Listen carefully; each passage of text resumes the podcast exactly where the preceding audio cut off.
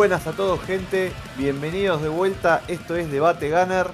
Hoy vamos a hacer un programa muy lindo, vamos a estar hablando un poco de lo que pasó en el Arsenal en este último tiempo. Y quiero darle de vuelta la bienvenida a mis compañeros que nos van a estar acompañando el día de hoy. Por un lado tenemos a Enzo, ¿cómo estás? Enzo, ¿todo bien? ¿Cómo andan muchachos? Bien, muy contento de estar de nuevo en esta mesa del debate Gunner internacional. ¿Todo bien? Muy bien ahí. Por otro lado tenemos a Mariano. ¿Cómo estás, Mariano? ¿Todo bien? Todo bien, Nico. ¿Qué tal, Enzo? ¿Qué tal, Húngaro? Muy contento por la victoria, asegurando puesto de Champions y a seguir adelante, que esto aún no termina. Bien, por último tenemos un invitado especial. Vino volando en su silla de ruedas para poder estar hoy en el programa. Le quiero saludar a Ignacio, al húngaro. ¿Cómo está Nacho? ¿Todo bien? Buenas noches, raza. Este, es un placer participar de esta edición con, todos ustedes por primera vez. Vamos a ver cómo sale. Bien, un poquito de sangre charrúa ahí para el, para el programa. Bien, eh, vamos a hablar, obviamente que el tema principal del día va a ser el partido entre el Arsenal y el West Ham. Arsenal 2, West Ham 1. Partido un poco complicado. Eh, algunos van a decir que jugamos bien, otros van a decir que no tanto. Eh, Ahora vamos a estar hablando un poco de eso, eh, pero bueno, antes que nada quiero preguntarles cómo vieron el partido a, los compañeros. Primero voy a preguntarle a Enzo, ¿cómo viste el partido, Enzo? Eh, bueno, creo que fue un encuentro muy duro, eh, en una cancha muy difícil, muy grande, muy espaciosa, un estadio enorme y creo que era la visita más complicada que le quedaba al Arsenal en este calendario, estos últimos cinco partidos. Y bueno, nada, creo que sacar adelante bien el partido y de la forma por ahí menos pensada, con dos goles de, los centrales de, cabeza, de pelota parada. Y nada, eh, tres puntos y a casa, el equipo defendió bien, no sufrió tanto. Y, y, bueno, creo que eso es lo importante, pudo sacar adelante un partido muy complicado. ¿Cuál? Tal cual. Bueno, por otro lado lo tenemos a Mariano, que estuve escuchando por ahí atrás que él, según él jugamos muy bien. Quiero que me, explique un poco eso que él vio. ¿Qué, cómo viste el partido vos, Mariano? Y se vio un partido muy cerrado por parte de los dos equipos. Eh, parecía un, espejo el West Ham. Jugaba con una formación similar, eh, replegaba líneas después de perder la pelota, eh, haciendo que hasta, hasta su delantero baje, eh, muy táctico, muy físico. Eh, el West Ham tiene rivales que son muy físicos y bueno, se definieron por pelotas paradas. Eh, ellos no pudieron patear mucho el arco. El Arsenal cada vez que quería salir de contra se replegaba bien el West Ham y no podía hacer daño. Tuvo un par en que ahí aprovechando los, los, errores o las jugadas Así que fue un partido muy duro, muy difícil de ganar. Eh, otros equipos perdieron esa cancha, como el Chelsea, por ejemplo, y un triunfo valiosísimo para, seguir manteniendo ahí, estar entre los cuatro primeros, algo que nos daría un incentivo muy importante debido a que el Tottenham ahora el partido siguiente juega contra el Liverpool en Anfield y nosotros tenemos que recibir a Leeds. Así que son tres puntos de oro más de la forma en la que se lo gana, más teniendo en cuenta un Arsenal que le está costando mucho marcar y hoy terminamos ganando con, goles de los centrales. O sea, eh, se gana de forma casi milagrosa y bueno, estos, estos son los, puntos que a la final de la temporada te hacen eh, jugar un torneo más importante o uno de menor jerarquía. Así es. Bien. Eh, bueno, Nacho, te quiero preguntar, ¿viste el partido? ¿Qué te pareció? ¿Cuáles son tus puntos destacados? No vi el partido. Este, estaba con borrachera. Lo, lo que hincha más fiel. Simplemente vi que hicieron los goles Holding y Magaláes, lo cual me encantó. Porque significa que, que hubo garra. Se ganó con garra charrúa, como a mí me gusta. Este, y algo muy importante que siempre en estos partidos algo que pasaba era que el equipo pecheaba y lo supo sacar adelante. Seguramente no se jugó desde el punto de vista estético muy bien por quienes hicieron los goles. No vi el partido, pero supongo que fue así. pero es importante porque se ve que el equipo mostró carácter y se nos viene el partido contra el Tottenham, que para mí va a ser la ficha que viene, no la otra, que para mí va a ser lo que va a definir todo. Yo creo que ganando ese partido estamos en Champions, este, o empatando, depende de lo que pase en la próxima fecha. Veremos qué pasa, pero ese es el partido. Bien, eh, sí, a ver, yo quiero agregar a todo esto que estaban comentando ustedes. A ver, el partido para no fue, no fue sencillo desde el punto de vista táctico. Creo que el West Ham es un equipo bastante duro, bastante difícil, más allá de que tenía muchas bajas y que estaba y que venía de jugar eh, por la Europa League hace unos días. Pero es un equipo durísimo, eh, que tiene jugadores de mucha jerarquía, sobre todo eh, en el medio, del para adelante. Y al Arsenal le costó mucho, se notó, se lo veía incómodo por momentos. hubo jugadores que no pudieron desplegar por ahí su mejor faceta, como Odegar, como por ahí Saca por momentos, donde el equipo por ahí se lo vio muy replegado. Eso es algo que no me gustó tanto. Y después creo que, bueno, como, como decían ustedes, el partido se resuelve en dos pelotas paradas. Y ahí es donde se, ve la. se hizo la diferencia. Pero si hablamos del desarrollo del partido, creo que el Arsenal eh, por momentos fue bastante pobre lo que se vio en tema futbolístico. Pero bueno, se ganó y eso, eso es lo que importa al final del día. Pero bueno, queda, para mí quedó en deuda con, con lo que vimos en los partidos anteriores, sobre todo en el partido con el Manchester United y con el Chelsea, que se lo vio bastante intenso al equipo. Hoy no. Sí, Nico, pero yo considero que o sea, ha sido más un rendimiento pobre debido a la forma en que el West Ham ha, planteado el partido, porque en el mediocampo se ha parado muy bien. Estamos viendo la repetición y Rice eh, prácticamente le hizo una marca personal a Odegaard. O sea, anuló ahí a Odegaard, que es muy fundamental para nuestro equipo y presionaban mucho. O sea que ha sido inducido al, mal funcionamiento el Arsenal por parte del West Ham. Y bueno, el Arsenal lo mismo por su parte. Tampoco dejó que el West Ham patee. Tuvieron dos o tres jugadas, pero de pelota parada, no pudieron crear. El West Ham tampoco es un equipo que tenga muchos jugadores de, buen pie o de creación, es un equipo más físico. Pero el Arsenal, digamos, yo lo, desde el punto de vista mío, jugó un partido muy bueno y si falló en creación, sí fue por imprecisiones, principalmente en uno Tavares, Shaka falló un par también, pero en uno estuvo muy, muy mal con la pelota. Pero el resto fue anulado por el sistema del Huesca, que dejó todo en la cancha, corrió hasta los últimos 90, hasta los últimos minutos y siendo que tiene una semifinal entre semana, pero era un partido muy importante para ellos para poder eh, jugar por entrar en posiciones para Europa League. Sí, yo creo Quiero hacer una pregunta. ¿Ustedes creen, primero voy a hacer la pregunta, si el West Ham llegaba a este partido sin el cansancio físico y mental que supuso ese partido trascendental que tuvieron por Europa League, si llegaba al 100%, digamos, físicamente y mentalmente, ¿ustedes creen que el partido como se planteó el Arsenal lo hubiese ganado igual. Y pasa que. Yo no vi el partido, por eso les pregunto. No, pasa que yo creo que fue un partido acorde a lo que se esperaba y acorde al rival. El West Ham es un rival muy físico eh, y que te espera y que te va a salir de contra. Eh, y que yo creo que el Arsenal jugó como siempre, sí que fue más lento el transcurso, eh, y no pudo, no pudo acelerar, no pudo encarar y no pudo encontrar esas asociaciones cortas en el último tercio que le permitan crear jugadas de gol y jugadas lindas.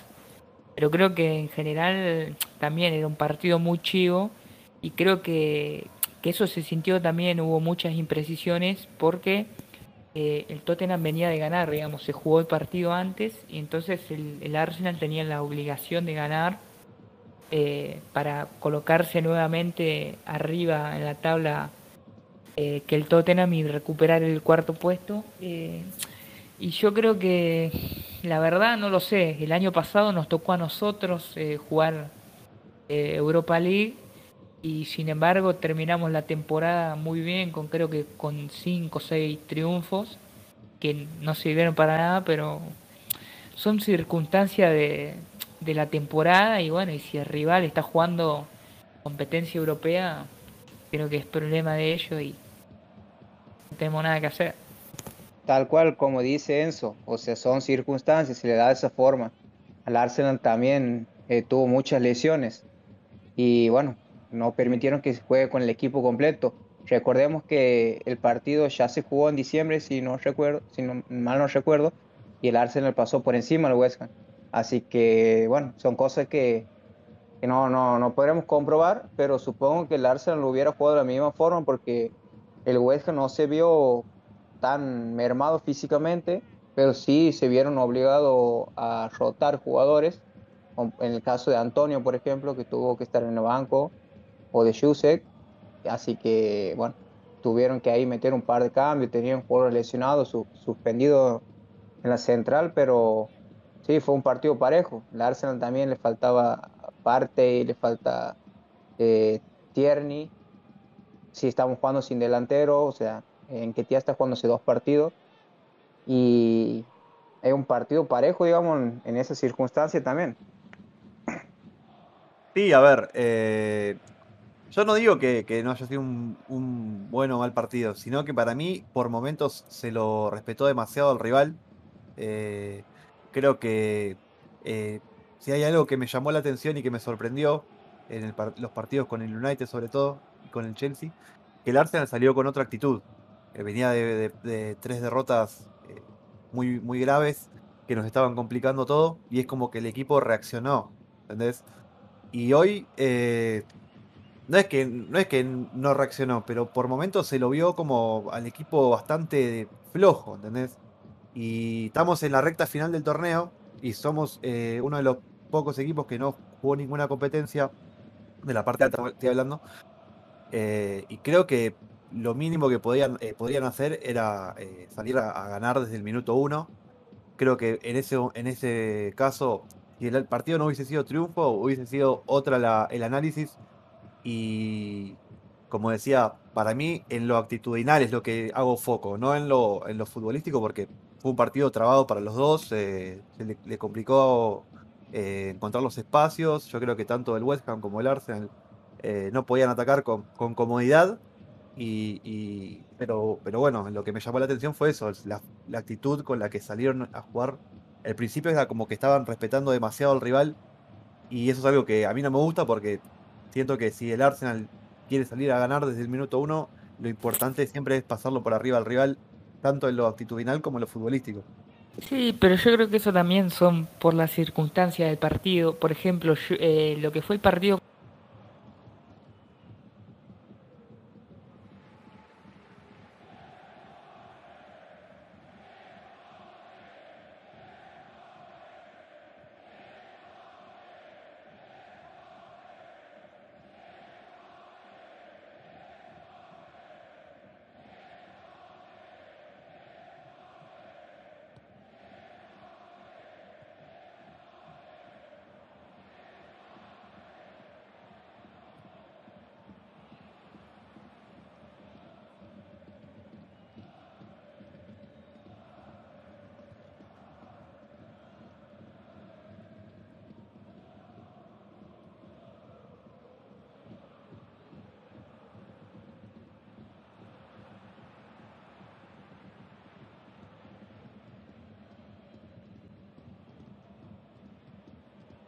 contra el Che todos los partidos juegan 8 puntos de base, ¿entendés? Sí, no, obviamente. Eh, creo que, a ver, lo de lo de Ketia también es una circunstancia también de, lo que fue el, juego. O sea, por momentos eh, el equipo rival atacaba y aprovechamos esos espacios para, para contraatacarlo. Y creo que ahí tuvimos las, las oportunidades con Enquetea que, que no las pudo definir, pero bueno, qué sé yo. Eh, el día de mañana, cuando tengamos un 9 serio, esperemos que esas chances las podamos aprovechar, porque son, son circunstancias importantes en el juego y bueno. Eh, pero sí, sí, es verdad. Como te decía, eh, tanto Osaka como Martinelli y Odegaard se los vio muy, muy incómodos, no podían encarar y tampoco hubo mucha rebeldía, sino que más bien se jugó más ordenado, más prolijo Eso es lo que, lo que se vio desde el primer minuto. Pero sí es verdad que, como decíamos, el rival no dejó jugar cómodo al, equipo y se notó, se notó y además, a esta altura de la temporada ya no, no, no, no, se importa cómo, no importa cómo se juega, sino que hay que buscar los resultados, no, no queda otra, estás en una situación crítica. El Arsenal siendo un equipo en formación, eh, tampoco tenemos que ser tan exquisitos, digamos. Yo creo que se ganó, así como que si no se hubiera ganado, como vos decís, Nico, eh, habríamos criticado por ahí la falta de, actitud o de fútbol. Eh, pero bueno, en este caso creo que el resultado nos avala y, y nada, hay que festejar. Tal cual. Bien, eh, me quedo con otra cosa que estábamos hablando antes de lo que se le viene al Arsenal, porque se viene un partido contra el Leeds United ahora, el próximo fin de semana. muchos lo, Muchos lo, tildan, lo tildan de, fácil, sí, pero tenemos que recordar que el Leeds United está, peleando el descenso. O sea, no se va, no se va a, entregar fácil. No es que está salvado a mitad de tabla y, va a venir a jugar relajado. Va a ser un equipo que va a salir con, una cierta intensidad, como, como salió en su momento el Soton, como salió en su momento también eh, el Palace. Eh, son equipos que no, no van a regalar nada otra vez lo mismo. O sea, el Arsenal tiene que salir a protagonizar, no importa él sea el rival, no hay que dejar por, bajo ningún concepto que se agranden los rivales. Eso es lo importante. Para mí, eso es lo más, importante. Después, como se dé el partido, si se da como, como hoy, no importa, porque al final del día eh, vamos a hablar del resultado y, punto, pero no, no quiero que el Arsenal eh, deje al rival agrandarse. Sí, hay que tener en cuenta que también equipos como el Liverpool el sábado le costó mucho, terminó ganando 1-0, no jugó muy bien. El Tottenham termina ganando entre a 0. Vi el primer tiempo y bastante flojo. Y como dice eso, en esta parte de la temporada eh, importan mucho los resultados. No creo, no considero que el Arsenal no le haya faltado actitud, sino que simplemente, como, como te digo, el, el West Ham llevó a que el Arsenal juegue de esa forma, porque es un, un equipo muy, muy duro, más de local y que también impone sus condiciones sobre los grandes equipos, porque le costó al City, le costó al Liverpool, le costó al Chelsea y también ahora le costó al Arsenal.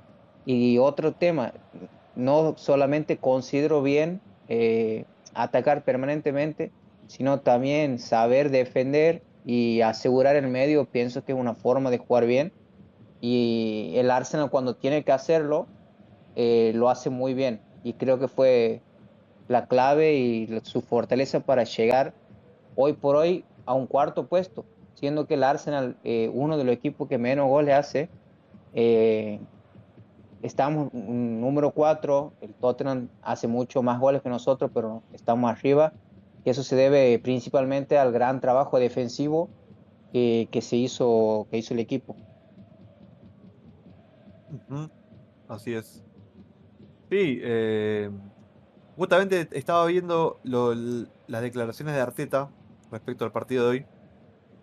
Y quería destacar justamente lo que, lo que dijo en, tema del resultado del día de hoy. Y cuando le preguntaron qué pensaba del partido, él dijo, si tengo que analizar el juego, tendría que decir que ganamos feo. Hoy se ganó feo, dice. Los grandes equipos a veces tienen que encontrar la forma de ganar de esta forma, de la forma fea, cuando no se puede jugar de la mejor manera. O sea, es básicamente lo que estaba diciendo Enzo, que a veces eh, hay que, eh, más altatura del, del, torneo hay que ganar como sea, porque no vas a poder florearte todos los partidos, obviamente. Eh, pero hoy, se lo, hoy justamente lo, destacó Arteta, hoy se ganó feo. Un partido... Sí, y, incluso te digo, hubo derrotas mucho más, victorias mucho más feas de la Arsenal, que hoy hoy no, ganó jugando feo, o sea, ganó con lo justo, y, pero no podemos decir que el equipo haya sufrido porque prácticamente en el segundo tiempo no eh, controló muy bien al rival, no lo, no lo dejó, eh, digamos, no, no se metió en el área, el Arsenal en ningún momento estuvo acorralado y que incluso tuvo muchas chances de gol para liquidar el partido, para hacer el 3 a 1 y que bueno, que en ese caso también creo que tampoco fue exageradamente una victoria pero sí trabajada, sí táctica. y que bueno, que nos, nos coloca en una muy buena posición para ahora, para estos partidos que vienen. Tal cual. Eh, bueno, quiero preguntarles eh, qué opinan de, de estos últimos partidos de la aparición de Enquetia como titular. Es eh, una aparición sorpresiva porque teniendo en cuenta que venía siendo suplente y casi, casi nunca entraba, ahora este último tiempo, desde hace unos partidos ahora, se ganó la titularidad a base de goles y buenos rendimientos. ¿Qué opinan del jugador? Yo creo que los movimientos, un jugador con mucha movilidad, benefician el juego del equipo. La cassette me parece que es un jugador más estático, este, que a su vez no, no hacía goles, o sea, no, no aportaba mucho en lo que tenía que hacer, que era hacer goles. En que tía, es verdad, tres partidos tiene dos goles, ¿no? Los últimos tres partidos, dos goles. Este, y creo que le aporta eso, que es fundamental, movilidad, y es un jugador que permite eh, crear espacios. Eso para este equipo me parece que es fundamental.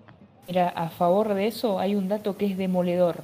Hoy en que tía hizo cuatro tiros al arco y son los mismos que hizo la cassette en los últimos nueve partidos. Bueno, eso también te da, te da una idea del estilo de jugador que es cada uno, ¿no? Porque la cassette. Pero, además de eso, la, yo ya creo que lo he dicho en algunos programas, no patea al arco la cassette. No, no intenta. No, sé si ustedes habían seguido a la cassette cuando jugaba en el León. Porque era otro jugador. La cassette en el León se ponía cuadro al hombro y ganaba los partidos él. Acá como parece que para que la cassette haga algo, tenés que dejarle la pelota abajo del arco y que haga gol. Pero si vos veías a la cassette del León, el tipo metía 25 goles por temporada y era el que se ponía cuadro al hombro. Para mí, el, acá en el Arsenal, por lo menos en este último tiempo, el, problema más grande que tenía la cassette era que, era que bajaba demasiado. Eh, no sé si era una orden del, técnico o no, pero para mí eh, bajaba demasiado a recibir a, mitad de cancha y, perdía mucho terreno en, ataque. De hecho, hubo contras, eh, me acuerdo de partido donde la caseta estaba a mitad de cancha y, los rivales estaban, y Saca y Martinelli estaban llegando al área y no tienen a quién centrar porque el tipo estaba recién eh, entrando, pasando a mitad de cancha. Y vos decís, el 9 tiene que estar ahí parado en el área para recibir, no tiene que estar a mitad de cancha. Pero el tipo tenía eso, que bajaba demasiado para, para jugar, para hacer rotar la pelota y después eh, en ataque perdía mucho peso.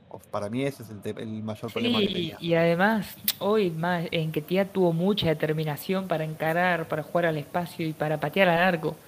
Eh, no, está bien que no convirtió, pero exigió al arquero. Eh, eso es lo que yo espero mínimamente de un 9. Y si bien se aprecia mucho el trabajo de la cassette, y por ahí es cierto que hace jugar mejor a los extremos, pero no, no, te sirve un 9 que está en mitad de cancha y que la pasa más el tiempo forcejeando pelotas inútiles en el medio que llegando a definir a gol o, estando, digamos, en la zona caliente, en la zona de definición.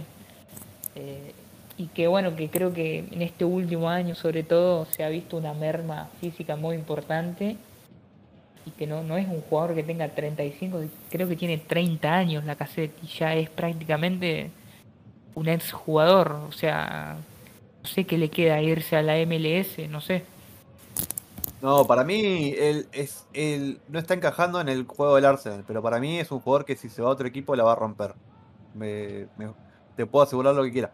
Para mí es, parecido a lo que le pasó a Mkhitaryan cuando se fue del Arsenal. Era un jugador que vos lo veías en el Arsenal y decís, uh, está, está de vuelta ya y lo viste, lo, se fue a la Roma y el tipo prácticamente. Sí, o eh, como agua. otro jugador, o como Aubameyang, sí, son, Creo que si se una liga más, más física, menos física, perdón, y más. Están podridos, capaz de, de, del ambiente este, de incertidumbre, entonces, con otra liga, empezando de cero, con otra actitud, puede ser que, que tengan otro rendimiento. Para mí, eh, qué sé yo, es un tema que para mí ya está terminado. O sea, la relación Arsenal y la cassette no tiene mucho más para dar, no tiene mucho más capítulos para dar. Y lo mejor para, él, para ambos es justamente eso, o sea, partir caminos.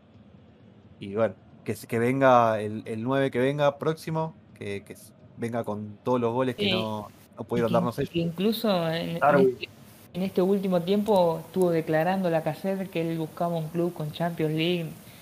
Este muchacho no sé si no sé qué pensará, pero no sé si pensará que lo va, lo va a llevar el París o lo va a llevar el Real Madrid, pero al nivel que está... El PAOK, capaz que lo lleva el PAOK. Juega si la Champions. si juega en el Sheriff, tiene suerte. No, para mí es eso para mí fue no fue muy muy fortuito lo que dijo. Fue básicamente lo mismo parecido a lo que dijo el Lukaku cuando le preguntaron por el Inter estando en el Chelsea, ¿viste? Son, declaraciones que no, no son muy fortuitas y, lamentablemente después te las te las hacen te las echan en cara. Es así. Lo de Lukaku es increíble, ¿no? Hace goles en todos lados menos en el Inter. En el Chelsea. En el Chelsea, perdón. Sí, por eso. Es increíble. Aparte, un jugador por el que pagaron 120 palos, ¿entendés? Y lo tenés en el banco, es increíble. aparte, no, tiene suerte. Pues no sé si vieron el partido contra el Real Madrid en Londres. Un cabezazo solo. Que, o sea, hubiese cabeceado de la misma forma en el Inter y era gol. Pero en el Chelsea, como que no, no tiene suerte tampoco. Pero eso, para mí es justamente el el, estado de ánimo del jugador, viste que muchas veces un jugador eh, tiene mucho que ver el estado de ánimo también. O sea, a veces eh, tenés jugadas muy, muy sencillas que vos decís, eh, tenés que resolverlas fácil. Y por ahí el jugador viene en un mal momento anímico y, y no, y se las manda peor. Y bueno, yo creo que ese es el caso de Lukaku. Para mí es un jugador que está que llegó con una idea al Chelsea se dio cuenta que no, no estaba en el lugar que él pensaba y ahora se lo ve más afuera que adentro, ¿viste? Si, lo, si pensás. sí, y a propósito, a propósito de Lukaku, hay una captura de él sentado hoy en el banco en el minuto 70, Chelsea perdiendo 1 a 0 en, contra el Everton. Y vos fijate, digamos, la, la disparidad de. Hoy Chelsea perdió con el Everton, muchachos.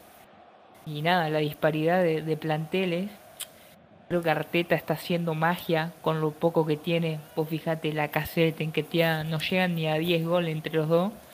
Y, está cuarto. El Arsenal a solo 3 puntos del Chelsea. Y ganó un partido más que el Chelsea. Ganó 20 eh, y el Chelsea tiene 19 victorias. Y no, no, sé qué opinarán de esto, pero creo que Arteta está haciendo magia con lo poco que tiene. Es el tercer equipo más ganador eh, detrás del el City y el Liverpool, el Arsenal. Obviamente que, bueno, tiene, unas cuantas derrotas también, pero. Pero ojo, yo no sé si tiene tan poco. Fíjate los, los 16 equipos que están abajo del Arsenal. Tienen más que el Arsenal. Y el United sí, el United tiene un plantel tremendo. Hay mucha inversión, salarios altísimos. El Arsenal está jugando con el sub-23. Al Arsenal se le caen el Tottenham tiene a Kane y a Son que hacen todos los, todos los partidos en gol y prácticamente están llevando eh, en los hombros al Tottenham. O sea, si vos ves los últimos partidos que ganan son casi todos por goles de ellos. El Arsenal, ¿quién, es el que más goles está haciendo? Moura, sí, y el Arsenal, ¿quiénes son los que los que están haciendo más goles? ¿Quiénes han llevado la campaña adelante? Saca. Bueno, Gabriel tiene 5. 20 años Rowe que tiene una temporada en primera y Magaláes y los dos centrales. O sea, eh, la verdad es que, como he dicho, se ha sostenido la defensa. Y sí, Arteta con, un equipo sub-23, porque cuando han empezado el torneo, la línea de cuatro, salvo Tierney, era sub-23, está jugando en uno que tiene 21 años. Y los delanteros los, los, que eran referentes, los que iban a hacer los goles, tanto Aubameyang como la cassette, hoy por una razón u otra no están. Y estamos jugando con, con tres delanteros que tienen 22 años, 21 años, 20 años. O sea, la verdad es que es admirable lo que está haciendo este Arsenal y necesita reforzar y profundizar la plantilla de una forma urgente. Con respecto a lo que ustedes hablaban de Enquetea, que me preguntaban que, te han preguntado qué es lo que te veía de Enquetea, lo que voy a contestar es que lo de la caseta está siendo tan pobre que Enquetea parece bueno. Yo la verdad es que no es un delantero que me guste, lo dejaría ir libre. Me parece que a la larga no va a terminar jugando en un equipo de Premier, va a ser suplente. Y. Se lo lleva bien, Saúl. ¿Eh? Bielsa se lo va a llevar a dónde? A, Bielsa no está dirigiendo a, ningún lado. A la selección de, a la selección de Bolivia. Ahora se estar boliviano para, para el próximo eliminatoria. Vamos, vamos por Darwin. Hey, jugadorazo. nuestro favorito. Top 3. Darwin y, Darwin y Lautaro son nuestros favoritos. Ahí está. De ahí tiene que salir el 9, pero bueno, hay que ver. Tiene que ser un 9 de, clase mundial, ¿no? Porque otro la caseta, otro Enquetia, otro Aguameyang no nos podemos permitir. Ya está el Se, va, se van Enquetia y, y la cassette, segura, es muy probable que también vayan por, otro, por dos 9. Sí, porque, sí, 100%. Bueno, se hablaba también de Gabriel Jesús. Que no... Se habla de Jesús que prácticamente, o sea, ya hubo reuniones, estaba esperando ver cómo se termina la temporada y un delantero más. Entre los rumores está Tammy Abraham y bueno. Bueno, y Dybala. Dybala, sí, también está sonando. No, no es de mi favorito, pero hay que ver. Eh, y es otro tipo de jugador, Dybala. Por ahí, si, si vos querés hablar de un 9-9, por ahí no, no vas a hablar de Dybala, ¿no? Es un jugador más eh, parecido a lo que a lo que por ahí te pueden aportar eh, la cassette, que jugadores que se retiran más atrás, se asocian más y, tienen gol, pero si hablamos de 9-9, eh, obviamente que jugadores como Darwin, para mí eh, sería un, uno de los objetivos primordiales del de, Arsenal. Tiene todo. Darwin, Darwin Machis. No, no. Aparte, es, un jugador que, le tira un bombazo y se, se le arregla solo, o sea, no, necesita mucho de sus compañeros, necesita, sí, ¿no? Estaba viendo lo, es un tipo que te gana el partido el solo, como en su momento lo hacía Luis Suárez en el Liverpool. Sí, es medio parecido a Cavani, Nacho, y ese que tal leído empeñaron a, la, a Darwin. Me, me, contaron que lo dejaron libre, ¿puede ser? No. ¿O no? No, no. Lo, vendieron a la Almería. Sí, sí, a la Almería. 10 millones. Pero, pero bien, o sea, eh, rendía bien ahí en Peñarol. Peñarol jugó muy poco. Al principio era muy resistido porque se lo ponía de, de volante por afuera, no rendía ahí. Fue muy joven. Luego lo pusieron de 9. La primera vez que lo pusieron de 9, metió 3 goles en un partido, un hat-trick, y enseguida lo vendieron. Ah, sí. Sé que en el Almería jugó muy bien y terminó yendo al Benfica por el fichaje récord. O sea, el Benfica. En el Almería jugó un año nada más. Sí. En el Almería fue Un año jugó en el Almería nada más. Bueno, 32 partidos, 16 goles y asistencia. Creo que se lo llevan cuando venden a Félix. Sí. Sí, llegó el año el 2020 llegó. Septiembre del 2020. Sí. Eh, pero bueno, es un jugador que es joven, es muy joven aparte. Vos te pones a pensar eh, y es un jugador que tiene un recorrido ya alto y es joven, tiene 22 años apenas. Como todo jugador que estrella, digamos, tiene que explotar a esa edad, entre, entre los 18 y los 22, digamos. Ya a esa edad tiene que empezar a marcar la diferencia un jugador que llega eh, a ser un jugador de clase mundial, por lo general a esa edad. No lo va a esperar toda la vida, ¿no? Obviamente. Claro. Ya tiene que estar demostrado. a menos que sea Benzema, que explotó a los 34, según él. no, está loco, Está loco. Y Lewandowski. No sabes nada, Enzo, no sabes nada, loco. A los Benzema a los 18 años se cansaba de hacer gol en el Lyon. Sí. ¿Tres o cuatro Champions tiene? 34 años, recién pasa los 25 goles. Suárez lo hizo 15 años eso. Es una bestia, se es una bestia. Pero. Eh, pero ojo, Benzema se pone cuadra al hombro también. El Real Madrid sin Benzema no hubiese ganado ni la Liga ni estaría donde está la Champions. Y no, no, obviamente. Y, si yo te digo, saco, no sé, saco a De Bruyne del City yo creo que igualmente estaría peleando la Premier y igualmente estaría peleando la Champions. Sí, obvio. Porque tiene un técnico ellos. A diferencia del Real. Para mí. Eh... Son dos técnicos diferentes también, ¿no? Sí, no, obviamente. Son estilos completamente diferentes, pero bueno. Eh, sí, me parece que Darwin sería un, un, gran jugador para el Arsenal. Me parece que reúne todas las condiciones. No va a ser nada fácil porque va a ser un mercado muy peleado. No viendo realista, viendo realista, Darwin no va a venir al Arsenal. ¿Y Haaland? ¿Por qué no? ¿Por qué no, ¿Por qué no iría Darwin? Hay que preguntarle a, a, cuánto pide. claro. Hay equipos que van a pagar más. ¿Cómo? No, si el Arsenal hoy es uno de los que mejor está económicamente. Encima el Arsenal de entrar en Champions, creo que, le que ganaría unos 100 millones extra. Para mí la clave es esa, entrar en Champions. Eh, la clave entre, traer dos, dos, o tres jugadores top a, a, fichar más la cassette si en Ketia va a ser el pase a Champions, porque ahí va a ser, el prestigio va a ser otro, ¿entendés? Eh, te puede venir el United capaz con una bolsa de plata así, pero el Arsenal viene con una buena oferta y encima te dice, mira, vos vas a ser el nuevo titular del Arsenal y vas a jugar la Champions. Muchachos, el precio de Haaland redujo 20 millones en las últimas horas. Ojo, ojo, ojo ahí, eh.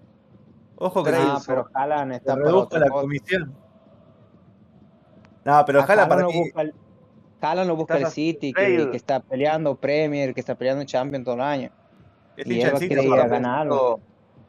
Raza Enzo está pensando en comprar reacciones de los jugadores. ¿De, qué jugador? Está a las 24 horas fijándose si suben o bajan los precios. No, es porque falleció Rayola, boludo. La gente. Claro. Estábamos hablando.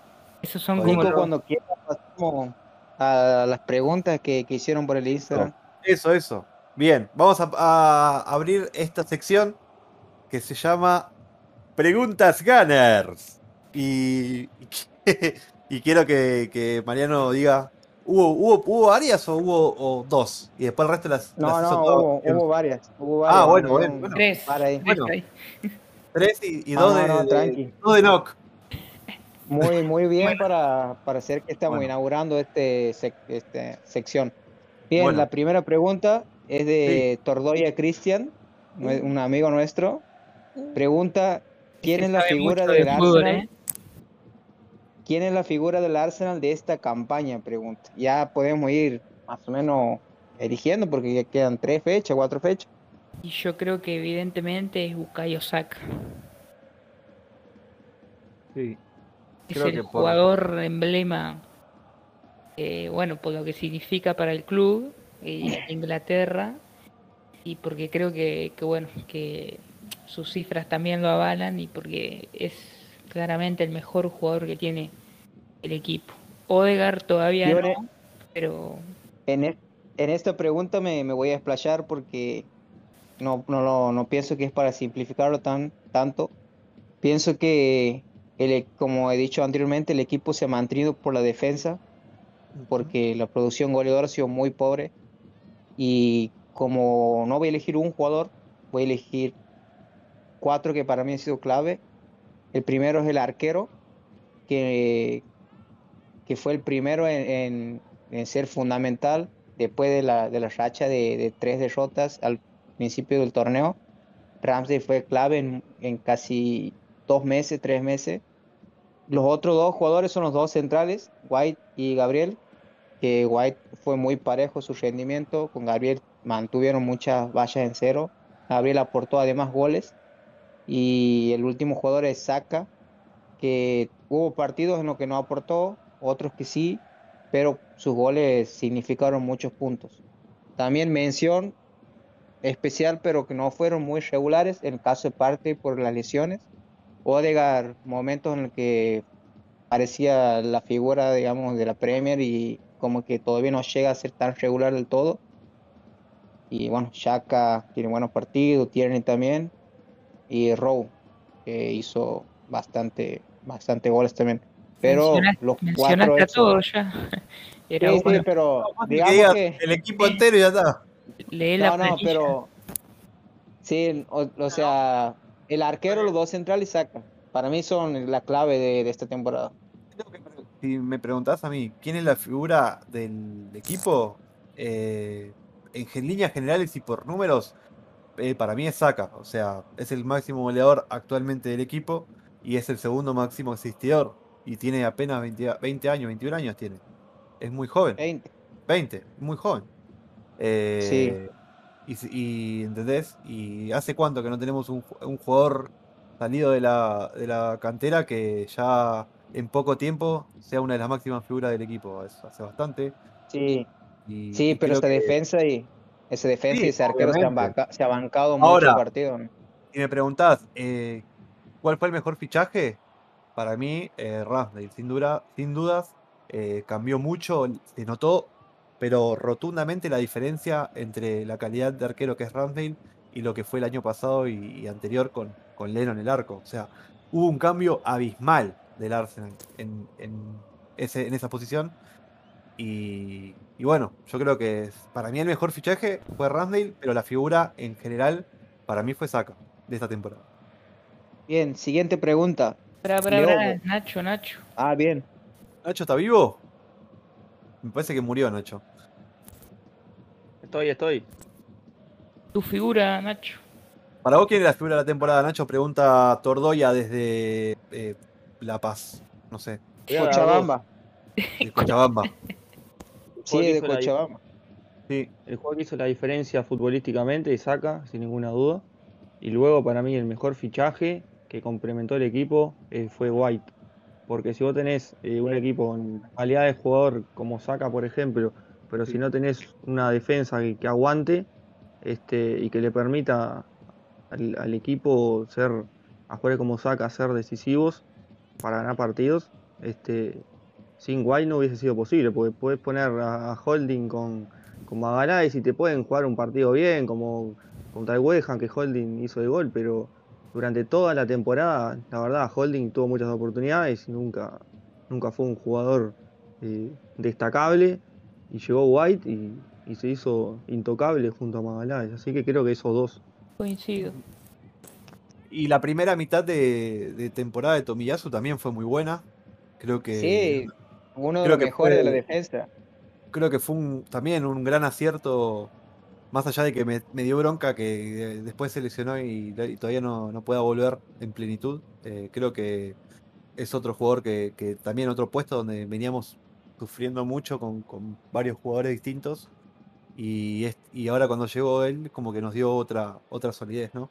Pero lo de Tomiyasu es increíble. Lo que ha jugado hoy y lo que ha jugado antes de la lesión. O sea, uno de los mejores defensores que he visto yo lateral defendiendo. no es por exagerar, pero desde Ivanovic que no veía a alguien así. aparte, Tremendo, la relación precio-calidad también es, es muy grande. Nada, tremendo, tremendo jugador, tremendo en todos los en todos los aspectos, imposible de pasarlo, hoy lo han encarado varias y cubría la pelota, se terminó yendo a saque del arco. Tremendo, y se nota, sí, se nota la diferencia entre Cedric y Tomiyasu, es algo muy abismal, tremendo. O sea, de, pasar de Bellerín a Tomiyasu es como, no sé, tener un, un gol power y comprarse un Ferrari. Bueno, eh... Ah, para, quiero hacer una pregunta. Sí. ¿Ustedes creen que si clasificamos a Champions, por eh, Instagram, hay que ir por otro lateral derecho? ¿Más ofensivo? Sí, de otro para sí. Sí, porque eh, Cedric no va, no va a estar pues, para siempre, ¿entendés? Y, ya tiene una edad. Oh, ojalá que no. Pero sí, para mí, para mí es necesario otro tipo de lateral, sí, es verdad. Y otro eh, perfil. Sí, no. No es la prioridad, porque hay que reforzar otra zona. Y, pero Obvio que no. pero presupuesto, sí, una, va a quedar. mejorar. Sí, va a quedar, queda tranquilo que si entramos a, a, la Champions, va a, haber, va, a haber, va a llover el presupuesto para todo. Tiene que haber porque. hay, hay un par de ventas ahí. Hay un par de ventas, entre dinero por Bellerín. Hay, por, hay un par de ventas que ya están consumadas. Y hay un par de ventas que se van a consumar, obviamente, en los próximos días, meses, semanas. Vaya a saber. Veremos. Obviamente, lo de, lo de Torreira, que ya es un hecho. Lo de Gendusi también. Lo de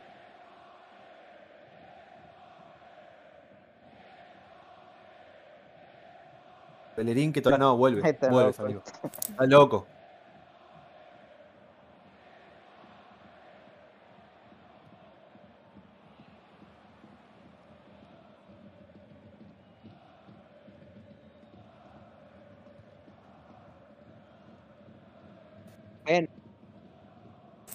En ese Para mí, el arte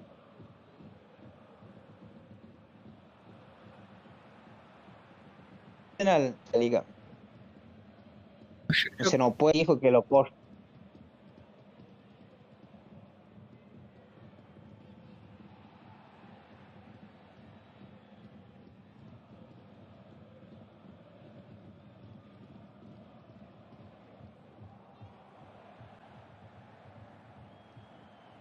No, yo creo que. Es que esto. Y bueno, y pasar de grupo. Eh, sí. Pasar de. O sea,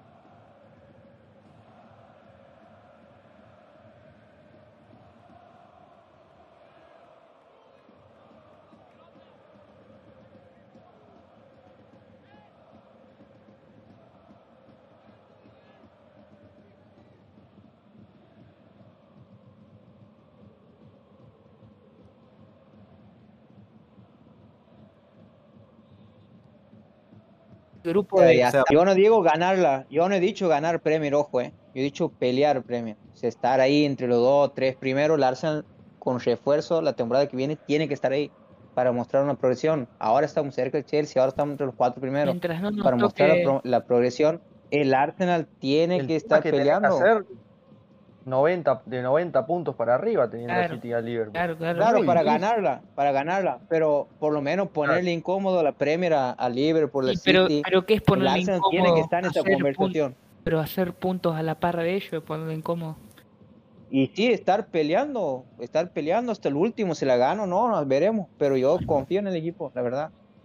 Como se ha confiado para, para, este, para esta temporada de entrar a Champions si este equipo con tres, dos jugadores más cambia muchísimo y puede llegar a estar. Además, siendo que, hemos tenido partidos buenos contra el City, por ejemplo, a Chelsea le, hemos ganado, eh, contra el Liverpool no lo no, pudimos ganar, pero tuvimos un par de buen partidos y no, no, si no cometemos errores como se ha cometido, como perder tres partidos seguidos contra rivales accesibles, estos jugadores van a, van a ir desarrollándose. El Arsenal tiene que estar en la conversación de la Premier la próxima temporada. Si se lo, eh, todos estamos hablando si se logra clasificar el Champions, ¿no? Sí, bueno, ojalá, si que no pasa, tendríamos que bajar un escalón ahí, sí. ¿Y en Champions eh, qué sería un buen papel? ¿Pasar octavos? Y, bueno, habría que ver, habría que ver. Si no nos toca Bayern si toca el City en octavo, bueno, olvídate. Si toca el Bayern, lo tenemos que pijear igual. si toca el Bayern, hay que Ya, se acabó el, el Arsenal eh, cagón que iba a, a jugar con todo cagado y le metían cinco goles. Ahora hay que ir y ponerla sobre la mesa ahí, taca, taca, y decirle, muchacho, somos el Arsenal. Olvídate. A comerla. Así va a ser. Obvio, si hay. Mira el Villarreal, el Villarreal con, con nada avanzó etapa, etapa, etapa y llegó a semifinales, muchacho. El Arsenal tiene un equipo para. para... Eh, el Bayern no quería nada. El Bayern jugó, el Bayern. jugó a media máquina. Está loco el Bayern. Está loco. Jugó como sin motivación, sin ganas jugaron. Está loco. Ese equipo con Nagelman no, perdió mucho.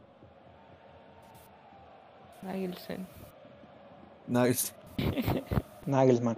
bueno, entonces, coincidimos, entonces coincidimos que el, para resumir, una buena temporada sería la próxima, sería top 3 en Premier eh, y pasar de octavos en Champions y pelear alguna copita, ¿no? ¿Estamos en eso? Sí. Ah, las copitas no importa. Las copitas. Ah, claro, es... una, una... A Charlie. Ganamos ¿De qué nos sirvió? No te da ningún prestigio eso ya. A Charlie le va a dar algo. Coronar, la temporada. Siempre es lindo coronar una temporada con algún título. Charlie va a escuchar esto y le va a dar algo. Claro. Peor es terminar con la mano. a mí la verdad que si a mí me dan a elegir estar peleando la Premier a ganar. Pero este año no ganamos la, no peleamos las copas porque teníamos 11 jugadores nomás. Porque si el Arsenal hubiese tenido 5 o 6 jugadores más titular eh, en el banco, yo creo que eh, por lo menos a, semifinales de FA Cup llegábamos. Porque siempre nos pasa lo mismo. Bueno, la, Copa de la este Liga llegamos a semifinales. Y claro. en el partido vuelta recién. Por eso, ¿entendés? O sea, son copas que, te llevan, te llevan a, pelearlas porque los rivales no la toman muy en serio y, después los demás rivales por ahí son de menor calibre y terminan eh, a lo que yo voy al Arsenal, no, va, no, no sirve de nada ganar esas copas. O sea, vos ganás otra FA Cup, no, te sirve de nada. El Arsenal tiene que ganar una Champions o volver a ganar mucho. La Champions ahora, el Arsenal. De gol, pero la va a ganar. O sea, entró, va a volver a jugarla ahora, después de, seis años, ¿entendés? Yo creo que ganamos. Yo creo que ganamos la Champions que viene, ¿eh? ¿Qué dicen? Escucha, escucha, yo, yo quiero decir una sola cosa nomás. Eh, para mí, o sea, yo porque propongo su objetivo, porque en el fútbol las cosas son muy raras a veces. Si vos tienes un, buen año ahí y te puedes encontrar con ganar la Premier o ganar la Champions, eso nunca, es ilusión con un buen equipo nunca puede morir. Así que, y como dice el húngaro, ganar una F Cup a nosotros no, no nos va a cambiar nada. En cambio, si vos ganas una Premier desde el 2004 que no estamos ganando nada importante, o ganas una Champions, olvídate, pasan a ser ídolos todos los que están jugando. O sea, ellos tienen que motivarse y pensar en esas cosas. Sí, eh, obviamente. El ejemplo que quería poner es el, Sevilla. ¿Cuántas ganó? Tres Europa League con Emery y dejó de ser eh, el Sevilla de siempre, ¿no? Es el Sevilla de un cuadro más. O sea, no, no, no es ni el Real Madrid, el Barcelona, ni el Atlético. O sea, ganó tres trofeos internacionales consecutivos y sigue siendo el, mismo Sevilla de siempre. ¿no? tiene más prestigio que antes. Es verdad. Pero ahora, ahora para mí es más equipo que antes igual el Sevilla. Está tercero en la, en la liga y... Sí, pero sigue siendo en segunda línea, de verdad. Claro, eso no cambia. Sí, pero hace, tres, hace cuatro de cinco años atrás, cuando ganaba la Europa League, no estaba ni entre los primeros seis el Sevilla. ¿Entendés? Por algo jugaba la Europa League. Ahora ya es otro equipo, o sea, tiene otra cara. Ya después de varios años ganándola, se ganó un cierto nombre. No es un equipo, para mí no es un equipo top, pero tampoco es un equipo que hay que menospreciarlo. O sea, tiene, ha tenido buenos jugadores en sus filas y qué sé yo, es un equipo molesto hoy está tercero, parece bastante destacado. Y además doble, doble mérito entrar a Champions por Premier, porque como sabemos hay siete, ocho equipos que, están peleando ahí para entrar en esos cuatro lugares, porque si la Arsenal hubiera estado en una liga como la francesa, la alemana o la española, no hubiera pasado tanto tiempo sin jugar Champions seguramente, con el plantel que tenía le alcanzaba y le sobraba. Así que eso, digamos, ya nos posiciona de otra forma también a la hora de afrontar. Entrar por Premier no es nada fácil. Míralo, el United con el plantel que se queda afuera. Tremendo plantel, con Cristiano, con Pogba, con Maguire. Sí. Por eso, bueno, el United es, es uno de los ejemplos eh, claros de que cuando invertís mucho pero no tenés una, una idea clara, te pasan esas cosas. O sea, mucho, trajeron mucho nombre, ¿no? Rutilante. Pero después vos ves al equipo y no transmite nada. Siguiente pregunta. es, un, equipo desbalanceado, ¿no? En laterales y centro del campo. ¿Cuántos laterales tiene? Le falta mucho. Compró como cinco laterales y ninguno les, funcionó. Por eso te digo.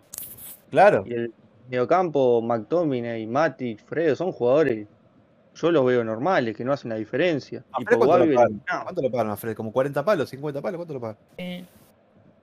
Por eso, o sea, es una eh, eligen mal, es el tema. Sí. Pero no, no sé, qué sé yo. Son, son ejemplos para mí de lo que no, no se debe hacer. O sea, invertir demasiado a lo, a lo FIFA, pero sin tener una idea clara de un rumbo claro, el tema es que si a vos te dicen, pa, mirá, te voy a traer a Sancho, a Fred, a, a, Maguire, a Barana, y qué sí, sí, tráemelo porque vamos a ganar la Premier, le decís. Y cuando llegan, no te rinde ninguno. Por eso. Una cosa con el diario del lunes. Por eso, no, no sirve nada comprar jugadores rutilantes si no tenés un, un rombo claro. O sea, claro, sí, sí. Eh, me acuerdo que ellos mismos se festejaban que traían a Barán y nosotros teníamos, habíamos pagado 50 pelos por White y al final eh, les terminó saliendo más rentable al Arsenal un jugador como White que una, estrella mundial como, como Les Barán. Bueno, y por ejemplo, ahora, ahora que confirmaron a Ten Hag como próximo entrenador, eh, dicen que, que, ya le confirmó a Van de Beek que va a ser titular. Y Van de Beek está cedido del Everton. O sea, un jugador que ni cuenta va a ser titular. A mí es un gran jugador, pero te quiero decir eh, los descalabros que hay entre comprar jugadores por comprar y que después vas a tener en el banco, lo vas a prestar. Y marca claramente que no, es parámetro. Bueno, eh, a ver, tuvimos unos problemas técnicos ahí con, con el amigo santiagueño. A ver si está vivo. ¿Qué pasó? ¿Te mandaron a comprarla al, almacén? Sí, más o menos, no, me, estaban ocupando aquí el internet Meter una patada en el pecho. ¿Quién te está ocupando el internet? Cagalo trompada. Han puesto dos tele en cuatro campos. No, tan reloj. Bien. Seguimos con la pregunta. Dale, siguiente. Bien, Eriksen Luna. ¿Quién debe ser el nuevo delantero Gunner? Bueno, estábamos hablando de eso hace, hace nada, hace unos minutos y lo repetimos ahora. Para, creo que por consenso general, los objetivos número uno son el Darwin Núñez y Lautaro Martínez para mí. Eh, sí, Eso, eso desde un punto de vista, digamos, latinoamericano o desde nuestro grupo, pero pienso que Arteta está apuntando mucho a Tammy Abraham y a Gabriel Jesús. Tiene una fijación ahí con Tammy, así que hay que ver. Va a ir por este lado. el titular del Arsenal, decís vos? No. Y no, no, titular no, seguramente va a ser para. Bueno, si queremos pelear la Champions, no me traigas a Tammy Abraham. no es mal jugador igual, ¿eh? Ojo con Tammy, Abraham. Es inglés. es un jugador que, te va a ganar partidos determinantes en la Premier. Capaz que sí, te gana un partido ahí, pero no te va a marcar la diferencia, digamos. Y no, que te puede marcar un Darwin o un Lautaro o un Gabriel Jesús. Son mejores jugadores que, que Tami ahora. Ojo que, no tiene tanto gol, ¿eh? está, teniendo mucho, muchos goles ahí en, la liga italiana, está bien. Jugando bien. que la defensa de los equipos italianos están falopa. No, vaya, pará. pero, pero y Lautaro también está jugando ahí, boludo, no tiene nada que ver. Sí, pero además. Aparte, malos en Aparte, Abraham ya, ya, probó en la Premier, ya se probó en la Premier. Sí, no es y tenía, tenía muchos goles. Claro, no es un extraño. Pero bueno, como eso ya dependerá del técnico. Eh, no te digo que, sea malo, ¿no? Es un buen jugador, pero para mí hay que apuntar a algo de más nivel, que para mí sería Darwin o Lautaro. Obvio, si se puede, se puede. Pero bueno, si, si ninguno de los dos viene al Arsenal, me parece que Abraham como opción B me parece tan mala opción. Porque es un jugador alto, es un jugador que tiene que tiene buen control de pelota, físico, técnica, eh, gol, tiene mucho gol, eh, qué sé yo. Reúne bastantes condiciones que al técnico le pueden. Eh, Un estilo Canú. Sí, eh, medio parecido. Sí, sí. A ver. tiene mucho gol. O sea, eso es lo que me llama la atención. Tiene mucho Es un jugador con mucho gol. Estuvo. El Canú de Watford. En Aston, Villa se, cansó de hacer goles. Se cansó de hacer goles en el Aston Villa. Eh, en, el, en, el Chelsea, cuando tuvo, cuando tuvo la oportunidad de, entrar, hizo más que Lukaku. Imagínate. Qué sé yo. Me parece que no hay que menospreciar el nombre de Abraham como segunda opción. Pero bueno, para mí lo tenían que haber traído en ese, en ese caso, lo tenían que haber traído antes, cuando, cuando estaba más barato. Ahora lo van a pagar el doble cuando hace un año atrás lo podían haber traído por 30, 40 palos. Siguiente pregunta, Mariano. Siguiente, siguiente pregunta. Pasemos, pasemos. Siguiente pregunta de Fabio04. ¿Ve, eh, ¿Ves bien a Enzo Fernández para el equipo? ¿Futuro del equipo? No.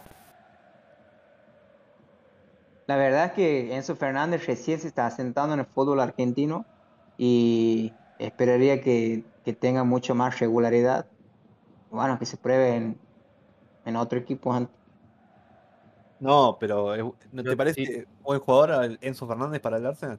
como recambio? Es que no, sí, pero no, no, no es el jugador que iría a buscar para, para que me solucione el problema. Claro. Pienso que todavía es muy joven, tiene 20 años y tendría que jugar. Y si, tendría que tener una seguridad más a, este nivel. Zambi con el roce que ya tiene le está costando muchísimo, imagínate. Y pues lo conga viene de la, Liga belga, qué sé yo. En la Vega salen 5 a 5 todos los partidos. Siempre entra, encima entra cagado el chavo, nunca entra con, convicción, siempre entra cagado, o sea, parece como que lo, lo, ponen amenazado de muerte, ¿viste? A mí lo que me, lo que me ah. extraña es cómo en, Uruguay tienen 10 equipos, 20, no sé qué, en todo el país, juegan en unas canchas así que parecen en el fondo de la casa y sacan tremendos jugadores. Si viera la foto de Araujo antes de ir al Barcelona en el equipo donde jugaba. Jugaba con. ¿Cómo pudo venir a Racing? Con Diené jugaba ¿Ah? en pata. Araujo, estuvo cerca de venir a Racing. Esa es una. una lo, tengo ahí, lo tenía ahí anotado. Eh, Milito lo, había, lo había señalado cuando era muy joven como uno de los jugadores a, seguir. Y cuando, y bueno, cuando se quisieron acordar, ya el, jugador se había ido a Europa. Pero es un jugador que lo marcaron a él y a Arezo. Arezo también, a los 16 años, ya lo, habían marcado como uno de los jugadores eh, interesantes de Uruguay. Y ahora está jugando en España. No sé cómo le está yendo ahora, pero en Uruguay. ¿Te cansó de hacer gol en Uruguay o no? Me parece también. Y en Uruguay, si no sos futbolista, sos granjero. Ah, bueno. no, respeto, respeto a mi amigo ah. uruguayo. ¿Por qué, aparte de granjero? No. Granjero no. Pasemos. Sí, bueno. Pasemos de pregunta. También es de Fabio esta pregunta. Pregunta: ¿qué zona reforzaría? El 9. Titulares: el 9, un mediocampista central y nada más. yo diría dos mediocampistas y dos delanteros. ¿Dos mediocampistas titulares? No, titulares, pero. Ah, por eso, titular para mí. ¿Te acuerdas que vamos a tener? No, no, que. O sea, hay que tener fondo de armario porque tenemos parte, Shaka y Loconga. Titulares para mí, tener... nueve y un mediocampista central son la clave de, jerarquía, de jerarquía mundial. ¿Al derecho también? No, Tomiyasu. Y Tomiyasu sí, pero va a jugar los 50 partidos de la temporada. Bueno, pero el titular va a ser él, digo, a eso voy. Eh, un, ah, suplente, un suplente en el lateral suplente de nivel. Y no sé si suplente, ojo. Me gustaría otro mediocampista más en el medio que, sea eh, polifuncional, que lo puedan poner tanto eh, adelantado como, como posicional ahí. Y, otro nueve, obviamente, suplentes, y porque vamos a necesitar, vamos a necesitar mucho como dice Mariano, mucho fondo de armario. Bien, otra de las preguntas que, digamos, es una pregunta más de información que de opinión, es qué nuevas incorporaciones hay para el Arsenal. ¿Nuevas incorporaciones? Todavía no se sabe nada, hay que esperar. Y le podemos decir, las que ya están hechas son eh, Turner, ah, el, arquero eh, estadounidense, que viene del Colorado Rapids, y el otro es Trusty. Trusty. El payaso Trusty. El Colorado también. ¿Qué Colorado? ¿De dónde es Trusty? Trusty es. Eh... Colorado. No es Colorado, amigo. Está, no. ¿Está chequeado la información. ¿Está chequeado esto? Sí. No, no es Colorado, no es Colorado. De Colorado Rapids es. Claro, es lo que estoy ah. preguntando. Ah, sí, sí, sí. Yo Pensé que estaba diciendo Colorado en pelo. Sí, yo también. Es Colorado. No mal que no es Colorado. Bien, bien. Ya, sí, ya está consumado el Arsenal, ya está hecho el pase. Para mí va a ser un jugador que no va, no va a tener mucha, eh, mucha participación, salvo que pase una catástrofe. Va a ser un jugador que lo traen por algún acuerdo ahí eh, entre el Kroenke y el Arsenal, nada más. Y después, bueno, Turner sí, Turner no viene del Colorado, viene del New England Revolution. Ahí me, estaba fijando para no, no, decir cualquier cosa. New England, del New England viene. Eh, viene del turista. Sí, pero ojo con Turner que juega, es titular en la selección. Ojo que Trasti. Nada, Trasti no va a jugar ni en pedo. Trasti va a venir. Va a ser. Venir a, a Gabriel. Va a ser el, el, el Bramal de la nueva de la nueva generación. ¿Se acuerdan de Ibramal, raza? Sí. Murió. En la fábrica. Ey. Ese le tiene que agradecer al Arsenal le tiene que agradecer la vida, porque ahora, no sé, creo que está jugando en la tercera división, está jugando, pero el Arsenal lo sacó de, la nada, de la nada misma, del barro lo sacó y lo puso ahí en. Increíble. Está, en el Lincoln City. De la, tercera. Compañero de Coso, entonces. Dos goles. De, Norton Cuffy, ¿no? Eh, ¿Dónde estaba Cuffy? Gente. Sí. La última pregunta y yo me despido, si ustedes si quieren debatiendo. Es de Olson. No sé si será el vikingo. ¿Olson? La pregunta es, el vikingo Olson, en caso de ir a Champions, ¿hasta qué ronda deberíamos aspirar? La final. Si vamos a la Champions y hasta ganarla. Para mí, obviamente que siempre hay que aspirar a, lo mayor, pero como decíamos antes, un papel pasar de grupo está bien. Para mí un papel digno es pasar de octavo de una vez por todas, ya está. Romper ese, ese maleficio y después que sea lo que Dios quiera. Ojo, si, si pasás de octavos, ¿no? Si ponele que vas a cuartos y te toca un, no sé, un, equipo que no es de los, las potencias y no lo pasás, eso ya sería un golpe duro. Digo, si pasás a octavos y te toca pero ya un estilo Villarreal o algo de eso, tenés que pasar a la semifinal. Vos, tenés que, vos tenés que pensar que una vez que pasás de octavo de Champions, ningún rival va a ser fácil. Nos toca. Sí, a veces te toca uno fantamita ahí. Sí, pero te toca, Salzburgo. El Villarreal limpió al Bayern, o sea. ah, pero es un equipito. Es muy especial. El Bayern juega máquina ese partido. Por eso. Juega 10 series más y no le gana. Y bueno, pero como les digo, para mí pasar de octavo ya sería un, logro, un logro grande. Pero bueno. Sí, estoy de acuerdo. Pasar de octavo y después ver qué, qué te toca. Claro, después ir tanteando ahí el territorio, si, se complica o no, si se puede pasar o no. Obviamente que siempre que si la vas a jugar la Champions la tenés que jugar de principio a fin. No, no podés eh, bajar los brazos a mitad de torneo, ya está. Una vez que entraste ahí, hay que ir por todo. Después, bueno, Dios verá. Pero bueno, muchachos. Eh... traemos un Darwin y algún otro top más. Te digo que estás en condiciones de pelearla, ¿no? Sí, obvio. Ah, y traes dos, tres top. Es, joven el equipo todavía también. Eso hay que pensar también que es un equipo muy joven. Pero bueno, eh, con material como para pelearla de acá a un par de años vas a tener. Vas a tener porque tenés jugadores jóvenes que se van a potenciar y obviamente que los refuerzos que traigan eh, van a tener que ser top. No, no, no tiene otra, no tiene excusa.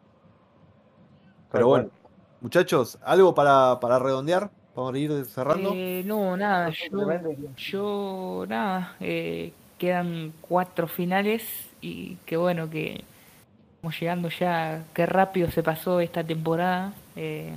creo que hemos cubierto gran parte de ella acá en, el podcast y bueno, seguramente estaremos cubriendo este final de temporada. Y nada, preguntarle a Nacho qué, le pareció el programa, cómo se sintió.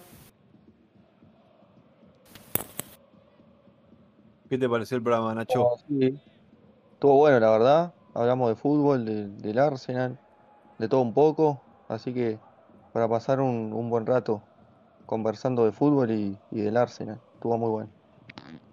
Perfecto. Bueno, muchachos, eh, entonces esto ha sido el debate Gunner del día de la fecha. Pueden seguirnos en nuestras redes sociales, en Instagram debate.gunner y en Twitter debate-gunner para, para seguir compartiendo información, para poder seguir escuchando sus opiniones y para seguir compartiendo esta hermosa pasión por el Arsenal.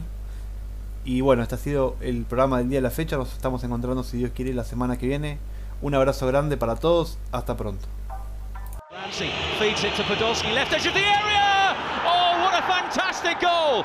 To Podolski, It's traditional Lucas Podolski finish.